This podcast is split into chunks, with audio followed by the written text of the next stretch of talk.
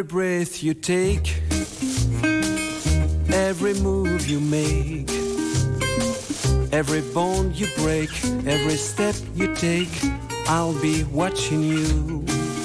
La una y 25 minutos. Seguimos eh, aquí en Más de Uno Pamplona. Les hemos comentado al comienzo del programa que este 29 de febrero es el Día Internacional de las Enfermedades Raras y en el Parlamento de Navarra, el Parlamento de Navarra ha acogido una jornada organizada por el Grupo de Enfermedades Raras de Navarra, Gerna. Allí ha estado nuestra compañera Natalia Alonso. Muy buenas tardes. Buenas Natalia. tardes. Cuéntanos cómo Pues- se estaba desarrollando esa jornada. Pues ahí hemos estado, tenían un programa prácticamente para el día al completo, yo he estado allí una horica y pues hemos estado con Chema García, que es el presidente, y nos contaba pues que Gerna es un grupo de personas y familias afectadas de alguna de las enfermedades raras o poco frecuentes, ya diagnosticadas o en vía también de diagnóstico y contaba hoy pues cómo y cuándo surgió la asociación. Surgió hace 11 años por la inquietud de un grupo de familias afectadas por alguna de las más de 8.000 enfermedades raras que existen. Eh, surgió con la intención de unar esfuerzos, demandas, necesidades y apoyo ante la soledad de su enfermedad en la sociedad y por extensión ante los poderes públicos. Siendo pioneros como asociación multienfermedad, nos integramos en la Federación de Enfermedades Raras FEDER como una manera de recibir apoyo, compartir esfuerzos y experiencias y fortalecer el apoyo mutuo con el resto de asociaciones de pacientes a nivel estatal. Más de 8.000 enfermedades raras, ahí Sí. está el dato. ¿eh? Sí. Y detrás de ese dato hay muchas personas. claro. Exactamente. De hecho, actualmente cuentan con 404 socios, de los cuales 361 son afectados y 105 de ellos son menores, son niños. Dentro del término afectado hay que decirlo que acogen también a los familiares, ya que entienden que a pesar de no ser ellos quienes padecen la enfermedad, sí que se ven afectados también ¿no? lógicamente. por Ujú. esta situación. Hablaba un poco sobre el lema de este, de este año, el lema del Día Internacional de las Enfermedades Raras, que es una pregunta con respuesta obvia para invitar a la sociedad a la reflexión. Una enfermedad rara no es exclusiva de la infancia, puede aparecer en cualquier momento de la vida y no desaparece al crecer, al revés, eh, normalmente tiende a agravarse. Este año el lema elegido eh, para, en este año especial, que es año bisiesto, año raro, año poco frecuente, es en enfermedades raras más vale prevenir que curar. El lema este año es una pregunta, es una pregunta obvia, directa y puede que dé fácil respuesta, pero esperamos que el hecho de hacer una pregunta active en las personas receptoras nuestro instinto a responder, a pensar y a darse cuenta que a pesar de obvio hay muchos matices y dificultades. Además, el hecho de llegar uno mismo a una respuesta nos hace estar más comprometidos y convencidos en su necesidad y realidad que la simple lectura de un eslogan. Pues ahí lo tenemos, ¿no? ¿Qué hay que hacer? ¿Prevenir o curar? Bueno, es una respuesta que sí, que efectiva, o sea, una pregunta que efectivamente invita a la reflexión. García ha apostado también por la implementación de un marco normativo particular que, entre otros, contemple sobre todo el modo de agilizar la financiación pública de los medicamentos. Y ha insistido también en la importancia que tiene en todo esto, pues la investigación. Mm, claro.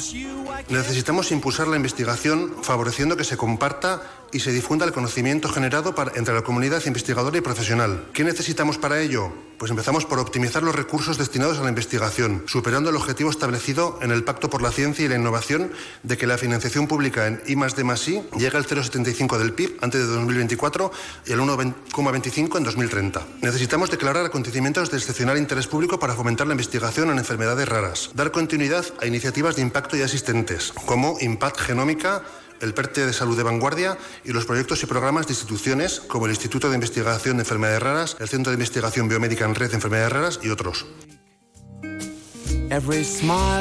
Y bueno, aparte de Chema, también ha- hemos tenido testimonios. Ha participado Sí. en la jornada Yosune Oyarzábal, que es madre de Udane, una pequeña de 7 años que padece una enfermedad rara. Udane es el único caso en toda España y en el mundo hay contabilizados únicamente 7 casos. Es tremendo. Sí, sí. La pequeña tiene una discapacidad del 85%, pero a pesar de las circunstancias, su madre la define como una niña feliz, que a pesar de no poder ni hablar ni andar, pues es todo alegría. Udane nació sin ningún problema hasta que un día los primeros síntomas de su enfermedad pues empezaron a afectarle. Udane nació bien, nació con todo bien. A los nueve meses, eh, una tarde, el 17 de junio del 2016, tuvo su primera crisis epiléptica. Nosotros no conocíamos lo que era el mundo de la epilepsia. Y bueno, de estar bien a las 5 de la tarde, a las 6 de la tarde, pues a la 1 de la mañana terminamos en la UCI convulsionando y, y bueno, con, con, muchas, muchas crisis epilépticas. Estuvimos tres meses ingresados en el... Ingresados porque, claro, me refiero, al final nos influye a todos, ¿no? Ingresados nosotros porque nos pasamos las 24 horas allí con ellos, ¿no? Con lo duro que, que es llevar una situación así y menos cuando es un bebé y llega a tener hasta 42 crisis epilépticas en un día, ¿no? Tremendo. Una situación muy Terrible, dura. sí, sí. Y como comentábamos, para estos casos es muy importante la investigación y para empezar a investigar se necesita un diagnóstico que en este caso la familia de Udane recibió en tres meses y ante esto pues están realmente muy agradecidos. Bueno, decir que desde el hospital eh, me, me un montón eso. Eh, se portaron súper bien con nosotros. Nos dieron un diagnóstico en tres meses, que eso fue que fue un logro, ¿no? Que al final conseguir un diagnóstico en tres meses fue... Para nosotros tener el diagnóstico es muy importante, ¿no? Y más en una situación así, porque ya más o menos pues puedes saber qué, pasos puedes llegar a dar y y qué, lucha te queda, ¿no? Nuestro caso es muy, muy, muy especial, ya que no hay ningún diagnóstico en toda España, pero bueno, a base de, de estudiarlo y de mirarlo y de, y de, bueno, llamar a mil puertas, conseguimos saber los otros diagnósticos que había en el resto del mundo, conseguimos llegar a, a Boston, hablamos con la médico que, que, lleva el caso de Boston, recientemente hemos sabido también que han salido otros dos casos en, en Francia, estamos en contacto con los investigadores franceses y bueno, pues eh, sabemos que, que, están investigando algo y que las, la mutación está metida en ratones y bueno, están en, plan, en fase de investigación. La escuchábamos pues muy emocionada sí, y agradecida, sí, sí. como decíamos, por este trabajo del hospital que ayudó a conseguir un diagnóstico, podríamos decir, claro, temprano. Porque llegar al diagnóstico es muy es complicado. complicado. en ocasiones. Y es que no todos llegan a ese diagnóstico o a algunos les cuesta más llegar. Es el caso, por ejemplo, de Yolanda, Ferna Yolanda Fernández, que padece el síndrome de Stevens-Johnson, un trastorno grave poco común en la piel y de las membranas mucosas. Yolanda la padece a consecuencia de una medicación que tomó en 2006. Yo empecé con una sintomatología, pues bueno, que eran como dolores de garganta, inflamación de mucosas. Claro, yo acudí al médico y no pensaban lo que podía ser, que, pues nada, de garganta, conjuntivitis, pues algo, patologías así como síntomas normales dentro de lo que cabía. Yo ya empecé con unos granos especiales que no eran normales, pensando primero en urgencias que podía ser varicela, centrándose en eso. Bueno, pues me dieron tratamiento para varicela pero yo ya llegó el día que yo me levanté, que tenía que llevar al colegio a mis hijas, no podía casi hablar. Y ese día que yo ingresé, bueno, pues ya empecé a perder la voz. Ya llegó el momento que perdí también la vista y ya perdí todo, perdí el conocimiento. Yo estuve en UCI 20 días con sus 20 noches eh, y estuve, digamos, entre la vida y la muerte. Un testimonio también realmente duro. Sí, sí. Eh, Yolanda tuvo que hacer un recorrido internacional, tuvo que visitar Miami, Francia, pues para buscar a alguien que le pudiese ayudar. Poco a poco ya ha conseguido ir mejorando. Como decíamos, a Yolanda le costó recibir ese diagnóstico, pues hoy ha estado también Esti, que todavía siguen esperando un diagnóstico para su hijo Daniel 12 años después.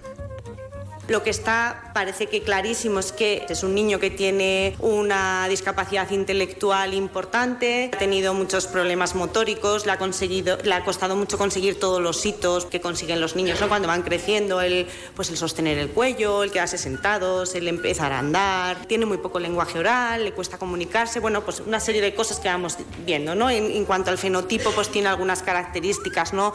Físicamente poco especiales. Esto hace pensar que tiene un origen genético que, le, que, que, hay algo que le afecta ¿no? de una manera global. Pues desde pequeño, porque a él la verdad es que fue muy llamativo, entonces desde pequeño en cuanto nació se vio que algo pasaba y empezaron a hacerle pruebas en genética. Este incidía de nuevo en la importancia de la investigación, una investigación que no se brinda a personas que dice ella pues que son invisibles. Cuenta que llega un momento que hay que asumir como madre que un hijo pues no se va a curar. Porque somos invisibles, porque no se conocen las enfermedades raras y lo que no se ve y no se conoce no existe. Y lo que no existe no se dan recursos económicos o señores políticos para, que, para que se atienda, para que se investigue y para que vivamos mejor. Entonces, lo primero, la visibilización.